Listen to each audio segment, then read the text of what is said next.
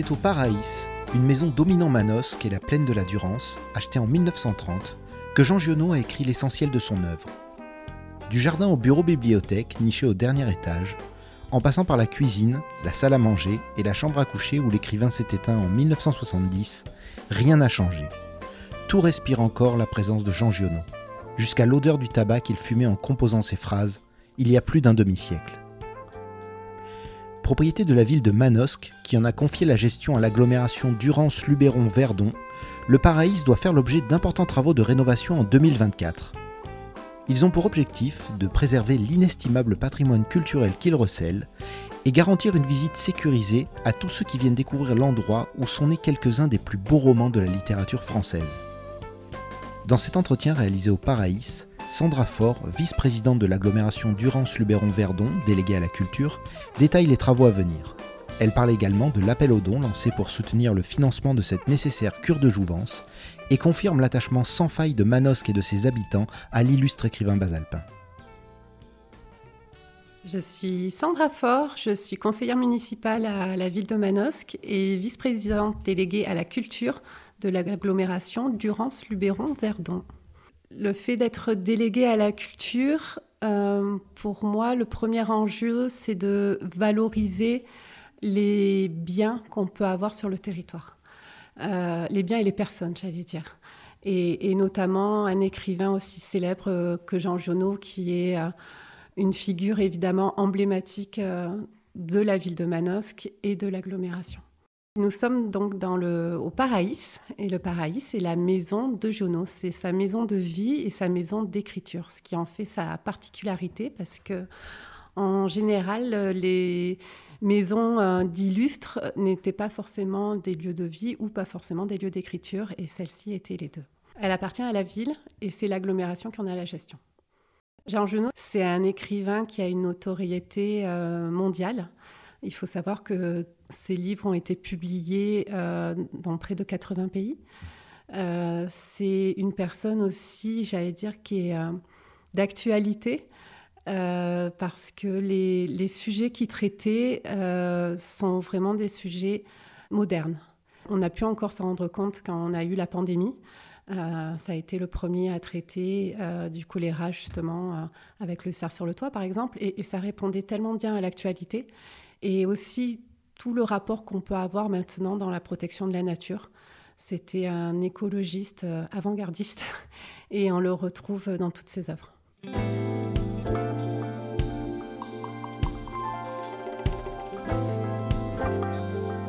C'est hum, un lieu, euh, j'avais envie de dire de recueillement, mais non, ça serait peut-être pas. Enfin, je voudrais pas qu'on le restreigne à ça, mais euh, c'est le lieu qui représente le mieux l'écrivain, je pense parce que comme je, l'ai dit précédemment, c'est le lieu où il a vécu et c'est le lieu où il a écrit.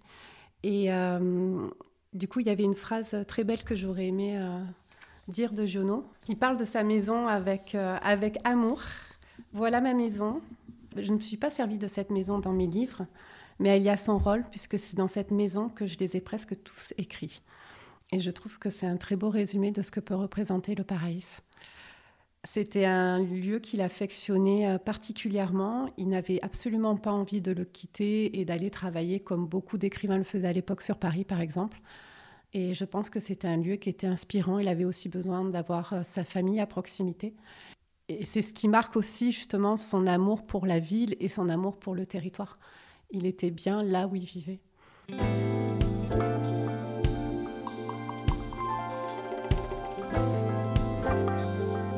Cette maison est restée vivante. 50 euh, ans après la mort de Jono, elle est intacte. Euh, elle est l'une des rares maisons d'écrivains où on a euh, la totalité des collections qui sont présentes sur le lieu. Et en même temps, c'est un lieu où même après la mort de Jean Jonot, la famille a continué à y vivre. La municipalité en a fait l'acquisition en 2016, mais en 1983, elle est, devenue aussi le siège de l'association des Amis Jean Jonot que sa fille Aline avait créée. Et, euh, et, derrière, ça a toujours été justement un lieu de rassemblement chaque année, l'association justement organise les journées Jono début août et où se retrouvent des universitaires, où il y a des conférences. Donc c'est toujours un lieu de vie. Et c'est absolument ça que nous souhaitons garder en, la, réhabilitant dans un premier temps et aussi en même temps en aménageant un nouveau lieu qui, permettra justement de, créer euh, un, lieu de médiation et, de pouvoir accueillir un public encore plus large. Donc voilà, on est vraiment dans cette optique-là. Ce patrimoine-là, justement, qui est euh, tellement précieux et demande tellement d'attention, est, géré par euh, le centre le centre Jean Junot, qui fait partie intégrante du service culturel de, l'agglomération. Et du coup, justement, on a des agents euh, qui sont en charge uniquement de la visite du bâtiment, de son entretien. Et voilà, on avait à cœur que des personnes y soient entièrement dédiées. Hormis quelques mois en hiver, pour euh, des questions pratiques, on va dire. Mais sinon, oui, évidemment, les, visites se font euh, du mois d'avril au, mois d'octobre à peu près. Euh, et, elles se font régulièrement. Alors, c'est par petites jauges parce que la maison ne permet pas d'avoir des visites, puis pour des questions de sécurité aussi, évidemment. Donc, voilà. Mais oui, elle est visitable une grande partie de l'année.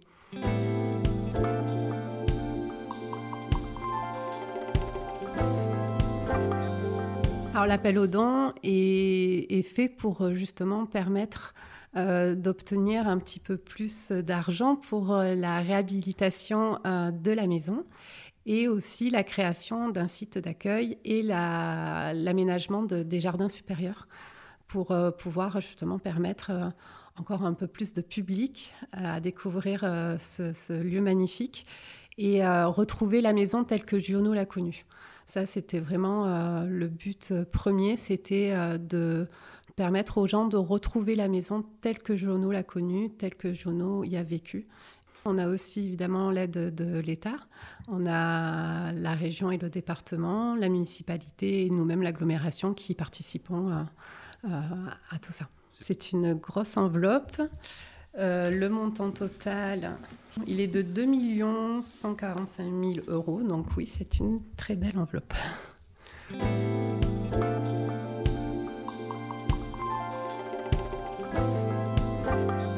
Alors, dans la maison à proprement parler, ça va être euh, surtout une remise aux normes.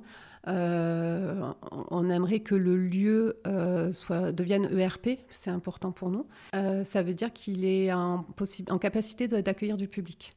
Voilà, à plus grande échelle que ce qu'il est justement parce qu'on a, comme je vous l'ai dit, une, jauge qui est très limitée pour une question aussi d'accessibilité.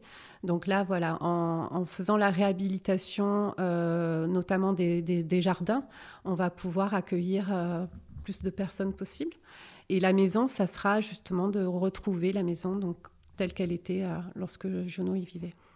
Euh, donc au niveau de, la réhabilitation, donc oui, la, bibliothèque va rester euh, là où elle se trouve et on va juste améliorer les, conditions thermiques, j'allais dire, notamment au niveau des fenêtres, par exemple, qui sont en, simple vitrage et on va les doubler.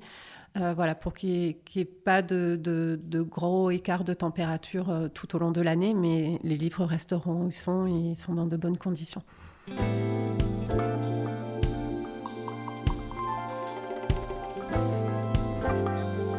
Sylvie Jonot est, toujours la bienvenue lorsque nous avons des réunions de travail ou, ne serait-ce que sur la, présentation du projet.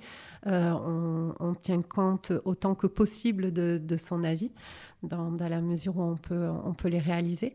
Mais bien sûr, euh, c'est une personne qui est, importante. Elle vient assez régulièrement et notamment quand il y a des événements. Là, prochainement, euh, donc on va avoir les journées Jono et elle sera là tous les jours, je pense.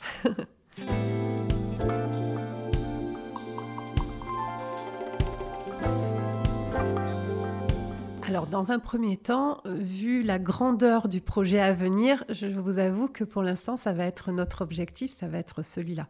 Et, euh, le but premier de, ce projet, c'est justement euh, agrandir encore plus la, notoriété de Jono en, permettant à encore plus de monde de venir découvrir l'écrivain. Donc voilà, je pense que Euh, c'est un beau projet territorial. C'est un projet qui s'inscrit aussi euh, dans l'idée qu'on va avoir de, la littérature sur notre territoire, parce que on a cette chance d'avoir de nombreux écrivains, certains disparus, d'autres encore vivants, mais on est un lieu d'écriture, c'est indéniable. Et euh, on a un très beau festival, les correspondances, qui est en septembre. Euh, ne serait-ce que sur le département, je pense aussi à la maison d'Alexandra Davina-Ladine. Donc tout ça fait que justement, c'est important pour le territoire, c'est important pour l'agglomération et pour la ville de Manosque de pouvoir continuer à promouvoir l'œuvre de Giono et, par ce projet-là de, réhabilitation, d'aménagement des jardins avec ce lieu d'accueil, on, on, espère justement pouvoir euh, encore agrandir et pouvoir accueillir les passionnés de Jono et ceux qui ne le sont pas encore pour faire découvrir l'auteur.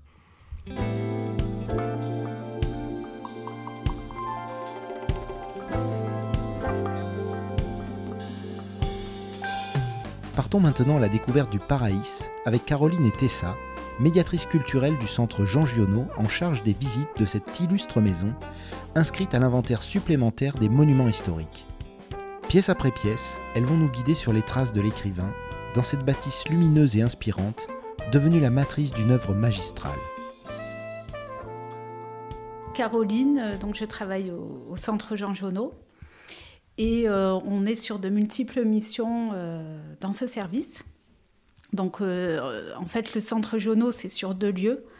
Il y a à la fois l'exposition permanente qui est aux trois boulevards et Bourges et euh, il y a aussi donc le Paraïs où on est, où on fait les visites guidées de la maison de Jean Giono. Je m'appelle Tessa, je suis aussi médiatrice culturelle euh, ici au centre Jean Giono. Et comme euh, ma collègue Caroline, on assure les, la présentation des deux sites, que, des deux sites pardon, que ce soit le Paraïs ou, ou le centre Jean Giono, qui parlent tous les deux de, de l'auteur manosquin. Alors en fait, on commence par accueillir les personnes dans le jardin c'est le temps d'introduction où on présente la vie de Jean Jonot jusqu'à ce qu'il arrive ici en 1930. Donc on, récapitule un petit peu sa vie de 1895 à 1930. Et euh, c'est euh, donc après la transition pour visiter la maison elle-même et raconter cette période de vie de 40 ans dans ce, dans ce lieu. Alors on va présenter d'abord la cuisine, euh, et puis on va déambuler de pièce en pièce, donc euh, cuisine, salon séjour. On visitera également sa bibliothèque qui se trouve au rez-de-chaussée. Et puis commence en fait le marathon des bureaux. On fait euh, tous les bureaux, on en visite 3 sur 4 pour finir évidemment finalement dans le, plus beau bureau entre guillemets, c'est celui qui est, on appelle, nous on l'appelle le sanctuaire, mais c'est le bureau reconstitué, il a quasiment pas bougé, en tout cas comme le reste de la maison, mais celui-ci il a une, une essence particulière et les gens le ressentent.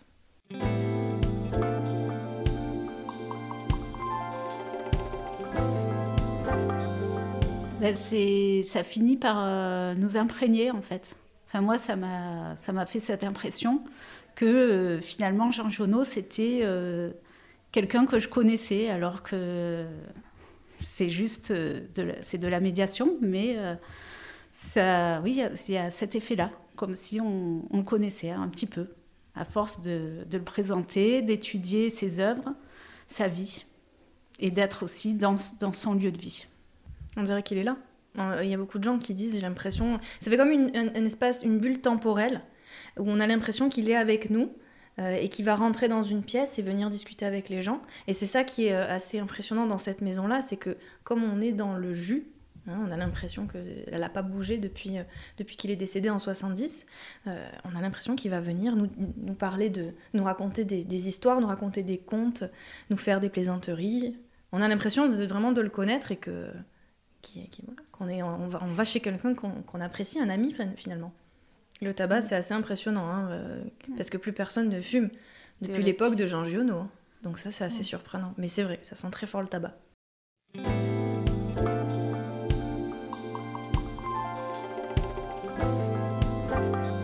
Euh, donc il y en a qui sont en totale découverte et euh, qui ne savent rien de, de Jean Giono. Donc c'est par curiosité. Il y en a euh, beaucoup qui ont lu euh, certaines de ses œuvres et euh, qui viennent pour découvrir sa vie, pour connaître les coulisses de la création. Voilà, il y a divers publics, il y en a qui, ont, qui sont vraiment calés hein, dans, la, mm. dans la connaissance de Jean Giono et qui viennent des quatre coins de, France. Moi, j'ai fait des visites d'un groupe d'Australiens en anglais. C'est pas évident à faire parce qu'il faut traduire tous les titres en anglais, ils n'ont pas été tous traduits en anglais. On en fait un petit peu, mais comparé à la demande française, on a des Belges, on a des Suisses, en tout cas la demande francophone, la demande étrangère est un peu moindre.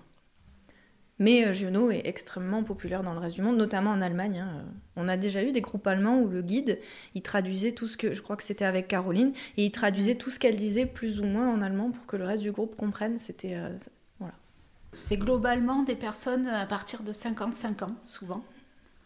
Euh, c'est souvent ce public qu'on a.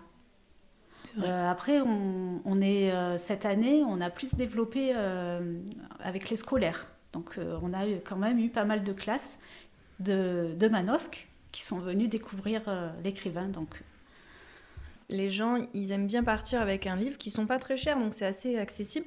Et c'est comme s'ils partaient avec un bout du paradis finalement. Ils se sont dit, je l'ai acheté là où Giono les a écrits. Et je pense qu'il y a une symbolique qui est importante.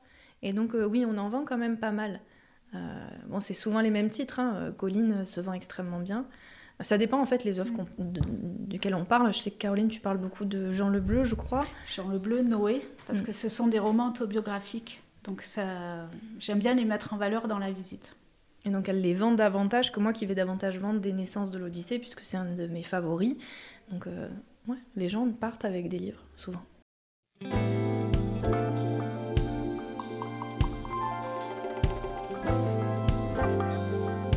Je le suis devenue. J'en avais lu euh, peut-être quatre avant de venir, donc euh, voilà, c'est pas ce qu'on appelle spécialiste de Jean Jonot. Mais au fur et à mesure, donc j'ai voilà, j'en lis euh, pour euh, toujours davantage le connaître. Non, moi j'en avais, euh, je, pense que j'en avais jamais lu. Je sors du, je suis pas très loin des études et, dans les études j'en ai, on en a jamais, on l'a jamais étudié hein, finalement. Après je connaissais bien sûr l'auteur en lui-même, mais c'est vraiment ici que je me suis imprégnée de l'auteur et de, de, de, sa façon particulière qu'il a de d'écrire.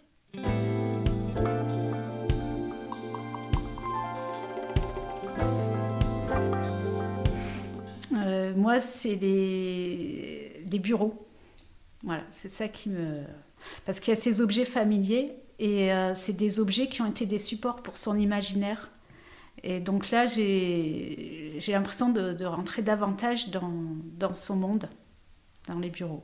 Et la bibliothèque aussi, avec euh, bah, toute sa collection de livres qui a été euh, sa ressource, enfin une de ses ressources pour écrire. Moi, je pense que c'est le dernier bureau qu'on fait visiter, celui qui est euh, sous les combles.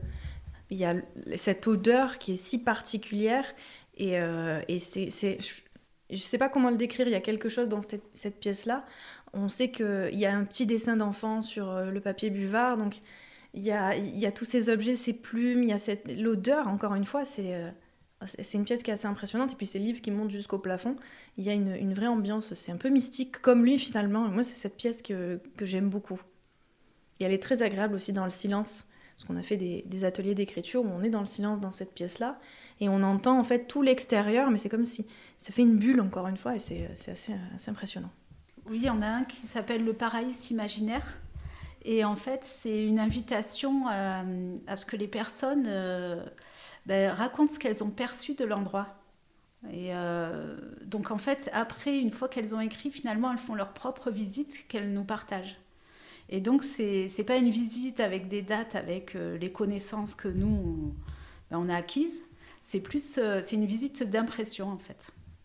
il y en a un second qu'on n'a pas encore, qu'on a monté mais qui n'a pas été encore expérimenté, c'est raconter le paradis sous forme de conte, c'est-à-dire prendre cette maison-là et inventer un conte tout autour là, tout autour de cette maison, tout en euh, lisant euh, peut-être des textes de Giono et puis d'autres contes, euh, pour notamment Les Mille et Nuits, qui, qui sont des contes qu'il a énormément lus. Donc on est en train de monter différents, différents ateliers sympathiques autour de Giono et l'écriture. On a des formations tous très très différentes, hein, mais on vient tous de la culture ou du patrimoine ou des lettres ou des, des livres en tout cas. On n'est pas des mathématiciennes hein, en règle générale, on vient quand même de la littérature.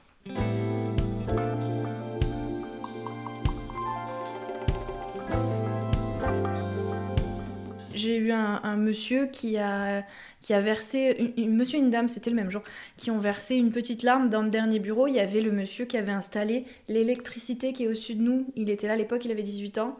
Et il en avait, ben, je vous laisse imaginer l'âge qu'il a. Il était hyper touchant. Et euh, il, avait les yeux larmoyants, c'était euh, ça, c'était touchant. Alors c'est pas forcément une question particulière, mais euh, il y a des émotions parfois qui sont qui nous envahissent. et moi, je connais des personnes qui sont venues vivre dans le département parce qu'ils ont lu Jean Giono. Donc il y, a, quand même une, une influence sur, sur des lecteurs au point qu'ils viennent vivre ici il mérite de, retrouver la popularité qu'il avait à l'époque. On l'a oublié un petit peu, cet auteur-là. Même ici, hein, vous demandez à, quelqu'un d'assez jeune, on, a oublié, c'est un, collège maintenant, Jean Genot, ça, ça, parle plus tant que ça. Donc moi je trouve qu'il mérite qu'on parle plus de lui, qu'on le reconnaisse davantage. Parce que c'est un auteur qui est phénoménal.